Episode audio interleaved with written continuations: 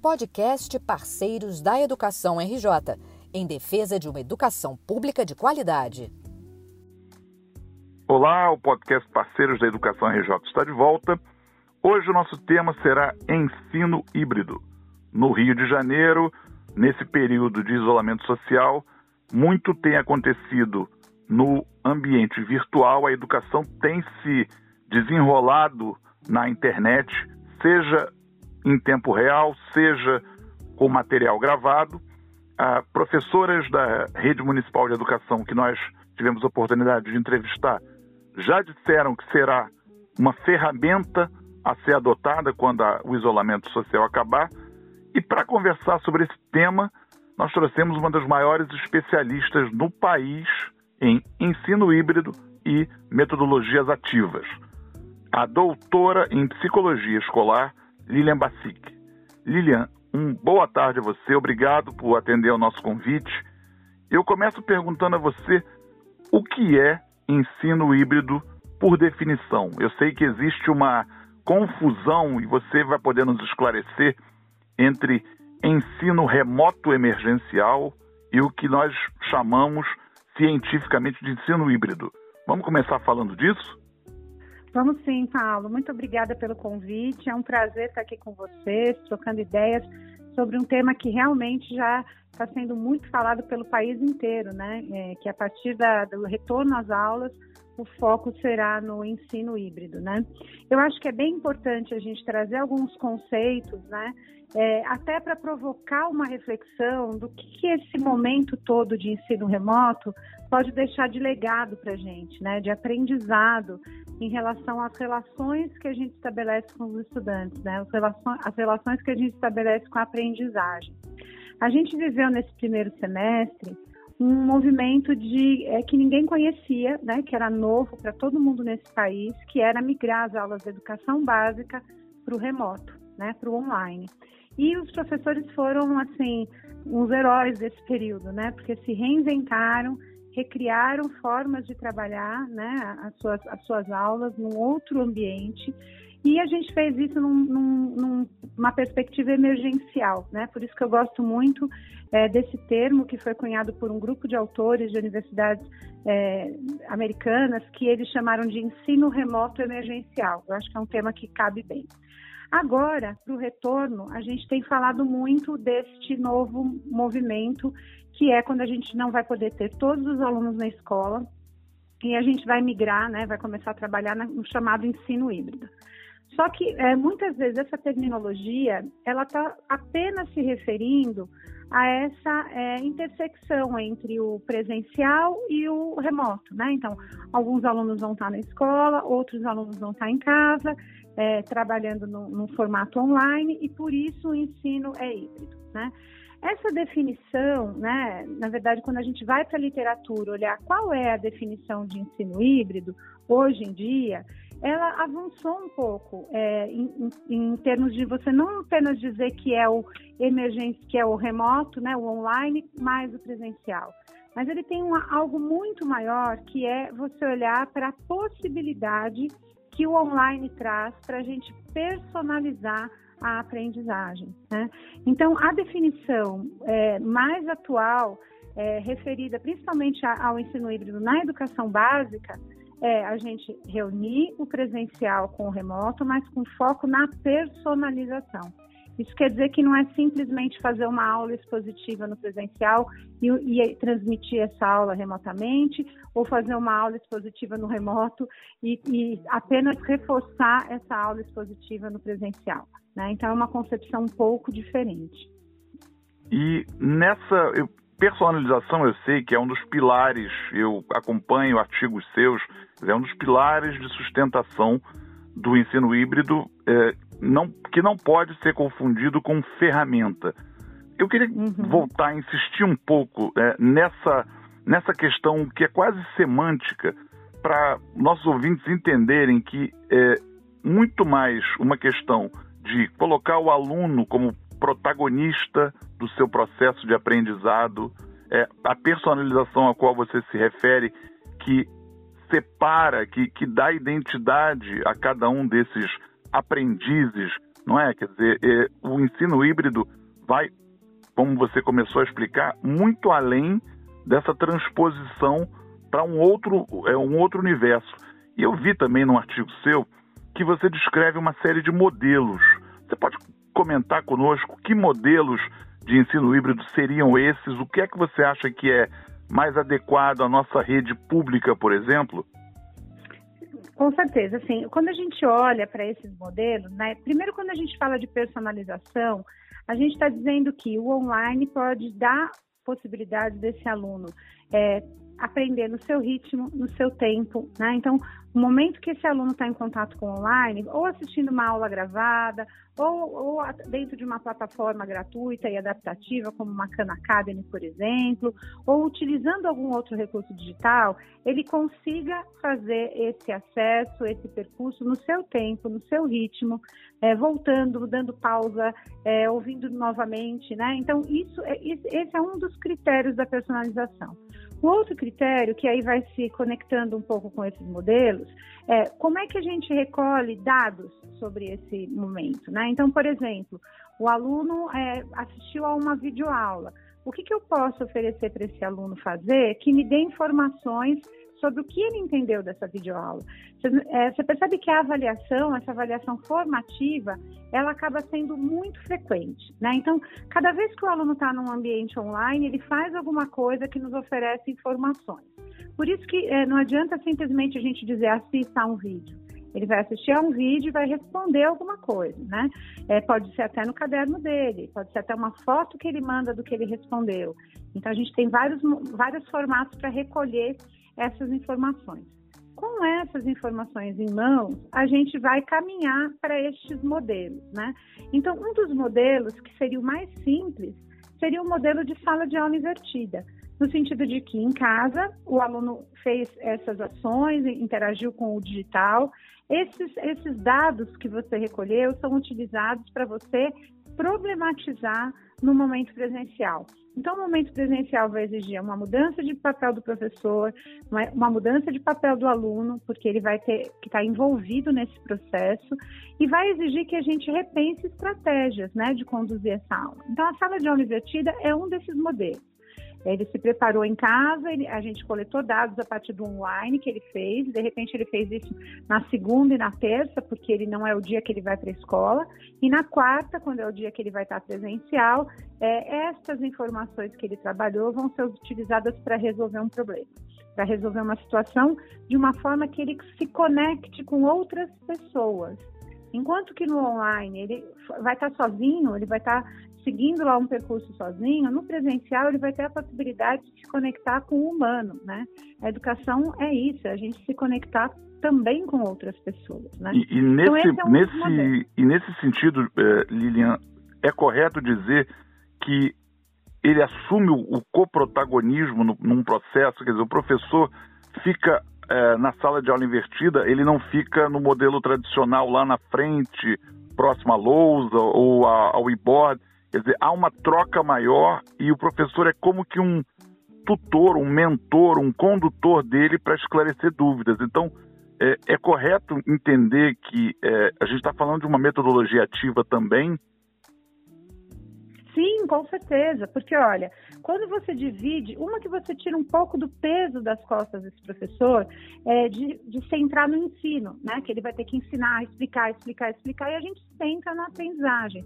Por isso a gente considera que o aluno vai para o centro do processo e o professor passa a ser alguém que, que faz a mediação das discussões, que vai ajudando a esclarecer essas dúvidas para resolver um problema, mas ele também é a pessoa que ajuda a sistematizar essas aprendizagens, né? Então, a partir daquilo que você viu no online, que nós discutimos aqui, refletimos e colocamos em prática, quais são os conceitos, né? Quais são, quais são os conceitos essenciais que aprendemos aqui?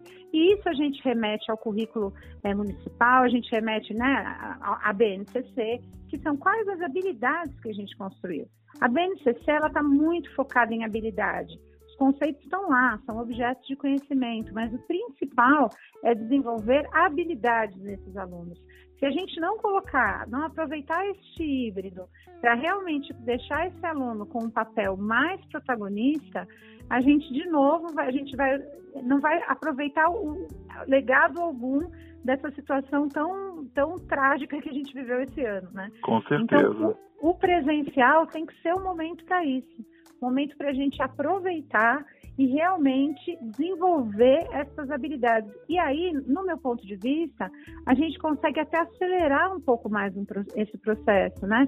Que a gente sabe que vai vir com lacunas, a gente sabe que não são todos os estudantes que tiveram acesso, que tiveram condições de acompanhar qualquer uma das ações que, que as prefeituras é, e, e, as secretarias estaduais de educação fizeram nesse país. Então, a gente sabe que os alunos vão vir com, com defasagens, isso é claro, né? Agora, para a gente conseguir resolver, né, ou pelo menos amenizar essas lacunas, a gente não, não vai adiantar ficar explicando, falando, falando, falando. A gente vai ter que colocar esse aluno em ação.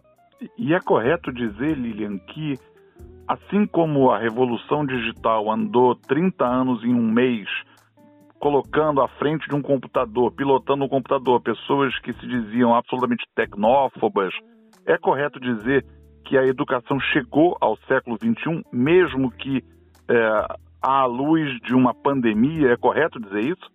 Olha, Paulo, eu acho que sim, viu? Porque uma das maiores dificuldades, né, tanto das redes, a gente for ver na, na, rede pública, na rede privada, é, é, algo generalizado. E não só no nosso país, né? A gente tem estudado muito a realidade de outros países também, que era essa dificuldade da migração para o digital, né? Então, não só, é, eu não vejo apenas como uma resistência dos docentes, mas até uma, uma dificuldade, né, de lidar com a tecnologia com tantos outros afazeres, com tantos períodos de trabalho em diferentes escolas, né? E agora, o que, que aconteceu? Nesse período, a gente foi compulsoriamente inserido no digital, não tinha como, como negar, né? Então, isso é, possibilitou, e eu tenho conversado com muitos professores, possibilitou eles começarem a olhar e falar assim: nossa, não dá mais para voltar ao que a gente era, porque eles descobriram recursos e possibilidades que o digital é, apresenta e que não substitui o papel dele de professor. Eu acho que isso, é, para mim, é, foi um aprendizado muito grande. Quer dizer, aquele professor que era tecnófobo, porque ele pensava, mas vai substituir, vai...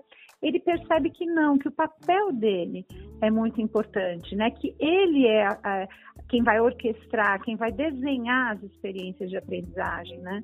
E, então, eu acho que isso contribui para a gente pensar no ensino híbrido que realmente avance metodologicamente. Senão, vai correr o risco, se a gente não tiver clareza do que é esse ensino híbrido, da gente não aproveitar esse, essa chegada no século XXI que a gente teve por conta dessa crise toda que a gente está vivendo. Sim, sim. E eu te pergunto o seguinte: como é que se dá a capacitação dessa mão de obra na Parceiros? Nós oferecemos eh, essa formação em ensino híbrido, metodologias ativas, cursos para que os nossos professores e gestores entrem mais nessa página. Só que a gente sabe que não é absolutamente é, amplo, é, ampla essa oferta, ela não acontece ainda de forma intensiva. Quanto tempo você imagina que leve para que nós consigamos colocar professores é, em, é, confortáveis com o ensino híbrido? Em quanto tempo a gente os capacita para que eles atuem de uma maneira que é completamente diferente da maneira em que se atuou por 200 anos? É. Na verdade, Paulo, assim, as curvas de aprendizagem elas são muito diversas, né? A gente tem professores que estão no início de uma curva de aprendizagem, a gente tem professores que estão num nível mais avançado. Agora, uma coisa que eu percebo que, é, que tem um, um potencial muito grande nessa formação é a formação de comunidades de aprendizagem, né? É, eu trabalhei recentemente com a, a prefeitura de Ponta Grossa e, e, foi muito interessante o trabalho que a gente fez lá, que foi inspirado até no, numa proposta é, japonesa de formação de professores, que é o Lesson Study, lá eles traduziram como pesquisa de aula. E o que, que, a, gente, o que, que a gente formou ali? Era, era uma comunidade de professores, né? então tinha coordenador da Secretaria de Educação, coordenador das escolas, é, alguns professores, né? e esse grupo se reunia para identificar quais eram as dificuldades que eles tinham que estudar mais. Pesquisa de aula, porque é um movimento de pesquisação mesmo, sabe? De, de estudo uhum. conjunto, todo mundo planejando junto. E aí, o que, que você consegue? Colocar em prática essa ideia de personalização que, que a gente defende, que é, neste grupo, você vai ter pessoas com mais dificuldade para usar é, essas metodologias, né? Porque eu acho que mais do que o uso da tecnologia é saber por que, você está usando, né? É, fico, às vezes, um pouco preocupada com formações que só tragam o digital, eu sei que não é o caso da parceiros, mas muitas focam só no digital a gente precisa olhar para a metodologia, né? Claro. Então, esse grupo, esse grupo sai investigando, olha, o que, que a gente pode fazer, sei lá, é um grupo de anos iniciais, do ensino fundamental. O que, que a gente pode fazer nessa faixa etária? O grupo investiga, o grupo planeja junto. E aí, essa, comunidade de aprendizagem, ela é riquíssima, porque é, lá em Ponta Grossa, é, gente, eu era especialista da comunidade. Né? Então, essa comunidade de aprendizagem, ela pode contar com um especialista da própria rede, que é um professor hum, mais sim. experiente, que vai ajudar a, a polemizar, a trazer reflexões para o grupo, sabe? É, eu, vejo, eu vejo que nesse formato, mais do que é, você consegue realmente colocar os professores como protagonistas do processo de aprendizagem, né? E você deles mesmos, e você trabalha com o que a gente chama de homologia de processos. Você tem uma formação que replica essa ideia de uma metodologia mais ativa, porque quando ele passa por essa formação, ele entende o potencial dela. E aí ele se sente mais confortável para fazer com os alunos dele. Voltando ao, ao aluno, né, que é sobre quem você acaba de falar, falamos em personalização e eu aí eu me permito aqui dar uma devagada. Você acha que é legítimo a gente esperar que esse essa mudança paradigmática que a gente vai ter no ensino traga também em algum momento a mudança no, no conteúdo que é entregue, ou seja, modelos que a gente conhece mundo afora que pregam o aprendizado pelo interesse, quer dizer, é, o aluno como centro de tudo e não mais como apenas um, um depositório de, de conteúdos, você acha que isso pode abrir é, margem para mudanças no conteúdo? A gente pode ter uma revolução nesse sentido em algum, em algum momento? É, então, Paulo, eu penso o, o, seguinte: a gente batalhou durante muito tempo, né, no, no nosso país, para conseguir ter uma base comum curricular, né? Que é uma ideia de que qual é o mínimo que a gente pode ofertar para as crianças do nosso país, né? Crianças, adolescentes, né? Para educação básica. Então, quando a gente é, consegue fazer essa, essa virada de chave, de pensar que o país inteiro tem uma base comum e que, em comparação com outros países que têm ótimos desempenhos né, de aprendizagem dos alunos, a gente consegue chegar nesse patamar né, de ter uma base. Então, eu vejo o seguinte: a gente a gente tem uma base, então por isso que eu considero que a gente depende muito de um professor que desenhe boas experiências de aprendizagem para conseguir alcançar aquelas habilidades. Porém, além da gente desenvolver essas habilidades da BNCC, a gente tem um campo muito grande para expandir. E aí, nesse ponto que eu considero que a gente consegue dar mais valor ainda para as necessidades dos alunos, quando a gente fala em projeto de vida, né, e a gente tem a importância de olhar para isso desde os anos iniciais, a gente não fechar o aluno mesmo com, com, alguém que vai receber, né, um monte de conteúdo, mas alguém que vai poder interagir com algumas habilidades que são essenciais para a faixa etária dele, para o ano em que ele está, mas também vão ter, é, vão dar margem para que ele possa aprofundar naquilo que ele tenha mais vontade de saber. A aprendizagem baseada em projetos, que também é uma metodologia ativa e que também pode ser incluída numa proposta de ensino híbrido, ela é algo muito interessante para se pensar, né? Então, se a gente pensa nesse híbrido que dá a possibilidade desse aluno fazer escolhas é, dentro daquilo que a gente espera que ele aprenda naquele ano, né? A gente dá mais propósito para esse aluno, né? Ele tem mais vontade de querer aprender. Então a gente tem, por exemplo, projetos em que os alunos têm que estudar sei lá, de repente em ciências eles têm que estudar os estados físicos da matéria, entender mudança de estado físico, e aí alguns alunos podem se interessar muito por saber mais sobre o Polo Norte, o Polo Sul, sobre a geleira, sobre acidentes que aconteceram com navios, vai lá na história do Titanic. Então, é, você consegue manter aquela habilidade que você precisa trabalhar, mas você dá margem para ir além. E o híbrido pode ajudar muito nesse projeto. Quer dizer, a gente pode ter um, uma espécie de cruzamento aí de Maria Cecília Almeida e Silva, José Pacheco, eles, é, eles trazendo para o híbrido o que eles já pregam há 30 anos. É, você acha que pode haver esse, esse blend aí como, como uma nova educação? É, é possível pensar isso?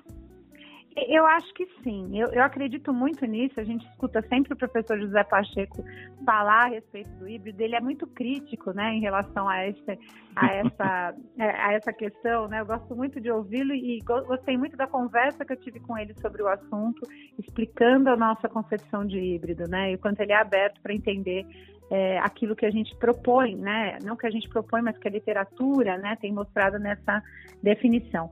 Eu, eu vejo que sim, Paulo, porque olha, é, é, diferente você ter uma realidade, vai como a gente tem na Ponte, como a gente tem no projeto Âncora, em que você tem um grupo de educadores ali é, é menos, é menos escalável, né? Você tem um grupo menor e você consegue acompanhar aquele grupo de alunos. Quando a gente pensa numa rede, né, numa rede pública, é, com uma quantidade de alunos que a gente tem, é, a gente tem que é, ser muito cauteloso, né? A gente quer muito que o aluno aprenda o que ele quer, que ele veja propósito, mas a gente conseguiu ter uma base nacional comum curricular, né? Eu não abandonaria isso. É, a gente já tem trabalhado bastante, junto com o Instituto Reúna, desenhando os mapas de foco, né, que são alguns é, elementos é, que são essenciais para serem trabalhados em cada ano e que nesse período é, de, de ter que resolver agora, sei lá, se a gente volta para o presencial, vai ter menos tempo presencial, quais são as habilidades essenciais, fundamentais, as aprendizagens essenciais para a gente trabalhar nesse período. Então, a gente tem desenhado isso para realmente conseguir manter a proposta da BNCC. Mas, de novo, isso não impede que dentro da proposta da BNCC, né, respeitando as habilidades que a gente espera para cada faixa etária, a gente incorpore uma ideia de aprendizagem baseada em projetos. Né? Nós desenvolvemos para o site do, do MEC, para o ensino médio especificamente, um itinerário formativo de STEAM, o STEAM é uma, um dos formatos de você trabalhar a aprendizagem baseada em projetos. Sim, é, sim. E a gente fez completamente conectada com os referenciais dos itinerários formativos que eu participei da, da elaboração. Que bacana! É, é um momento muito rico para a educação. É, dá para, quer dizer, eu, eu como leigo, como pai de quatro estudantes em, em fases diferentes, fico eu fico feliz que os meus dois uh, menores consigam aproveitar o que ainda vai acontecer, porque eu acho que vai haver uma total ruptura dos padrões tradicionais. Uh, não apenas, claro, como a gente estava falando, não apenas em termos de ferramenta, mas eu acho que a, uhum. a cabeça está mudando, né? Nossa, muito, muito. E eu tenho, eu tenho essa, essa sensação, sabe, Paulo? Eu acho que a gente não volta mais é, ao que era. E eu acho que, assim, as, as, os, as, os educadores que, que realmente incorporaram essa chegada ao século XXI, que você trouxe tão bem, eles vão conseguir é, perceber com mais clareza o potencial que eles mesmos têm de promover essa mudança na educação, sabe? É, enquanto eles estavam de fora do processo, alguém tentando dizer para eles que era bom ou que podia ser é, útil para os alunos aprenderem mais, é, é mais fácil você se colocar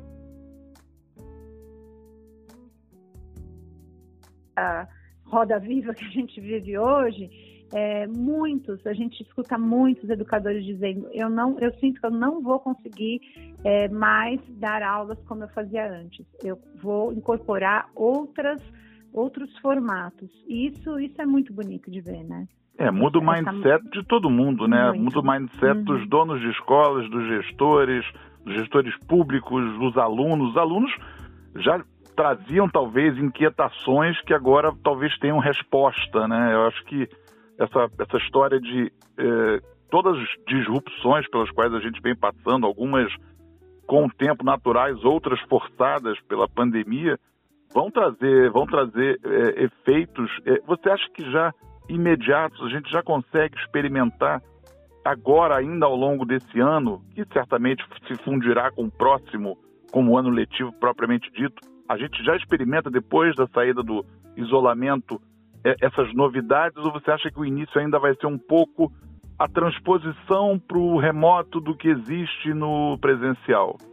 É, eu acho que assim, acho que é, tanto é que eu acho que é bem providencial, né, esse podcast que você está fazendo, o quanto que as pessoas envolvidas com a educação estão preocupadas em, em trazerem essa importância da, de, de não voltar, de não retornar é, para um tipo de, é, de, de, formato de aula que existia antes e aproveitar esse legado, né?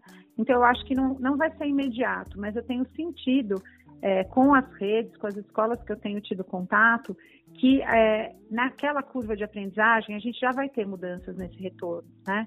Algumas maiores em algumas redes, outras nem tanto em outras, mas eu, eu acredito que este período de retorno, mesmo que não com todos os alunos, com todas as medidas sanitárias, tudo aquilo que a gente precisa, já vai trazer um olhar diferenciado.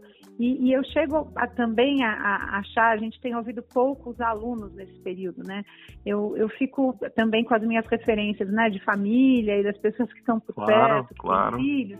Eu fico pensando que os alunos também né, vão, vão perceber o valor, né, de, de estar numa escola, espaço físico com outras pessoas de poder aprender é, de um jeito muito mais com, com os outros, porque eles também estão sofrendo nesse período, né? Com Do mesmo jeito que o professor está sofrendo para poder pensar como é que migra para o remoto, eles também estão sofrendo de ou, ou, porque tem muita coisa, ou porque tem muita pouca, ou, né, ou, ou porque tem excesso de atividades, ou porque não tem quase atividades, ou porque não sabem por onde vão seguir essas, é, né, essas atividades ofertadas, se é pela TV, se é pelo celular, se é por aplicativo.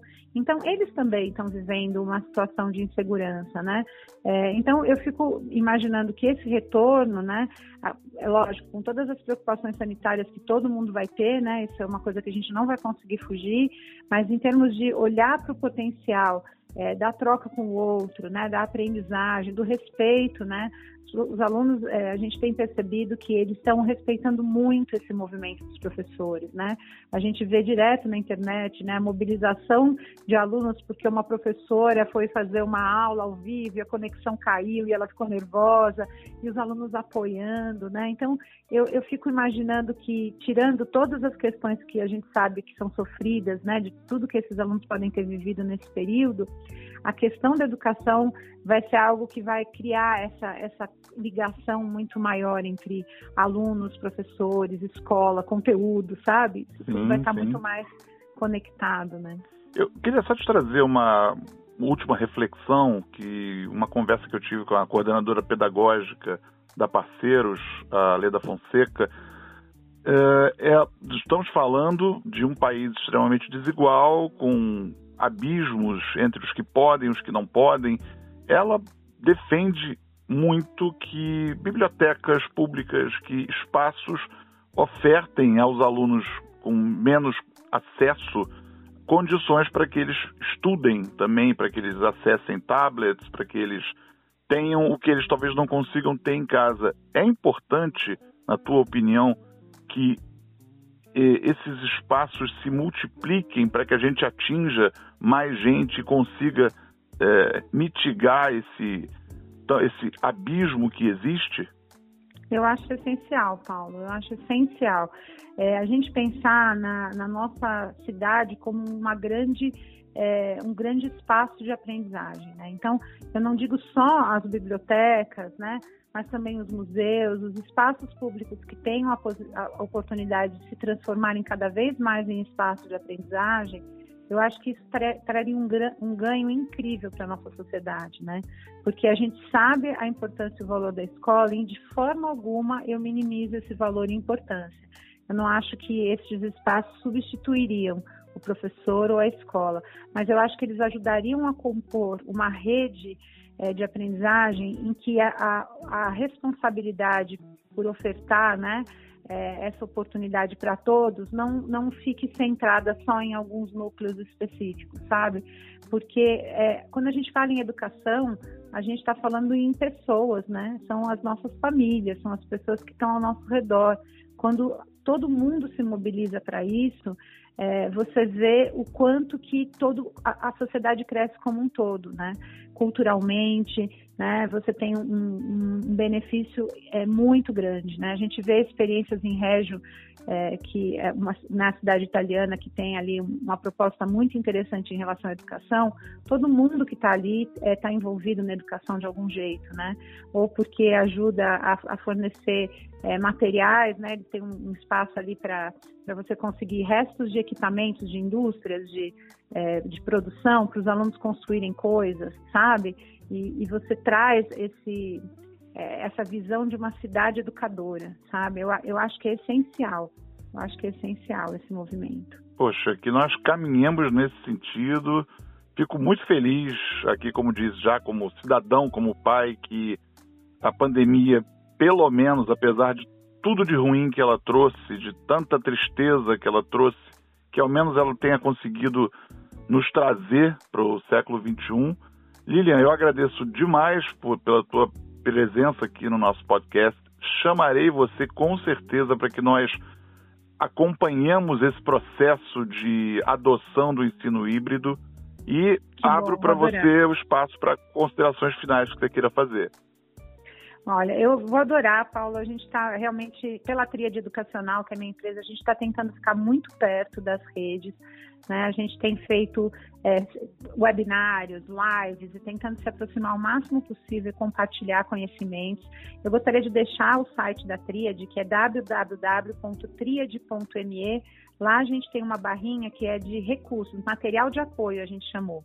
Nessa barrinha de material de apoio, a gente colocou vários vídeos é, orientando para uso de recursos, é, vários tutoriais, né? Mas não tutorial apenas pelo uso da ferramenta, mas como é que essa ferramenta pode ser utilizada com uma metodologia realmente inovadora. E está lá disponível gratuitamente para quem quiser que acompanhar. Que ótima é. notícia. Nossos ouvintes, em grande parte professores, gestores, Turma, não, não percam tempo.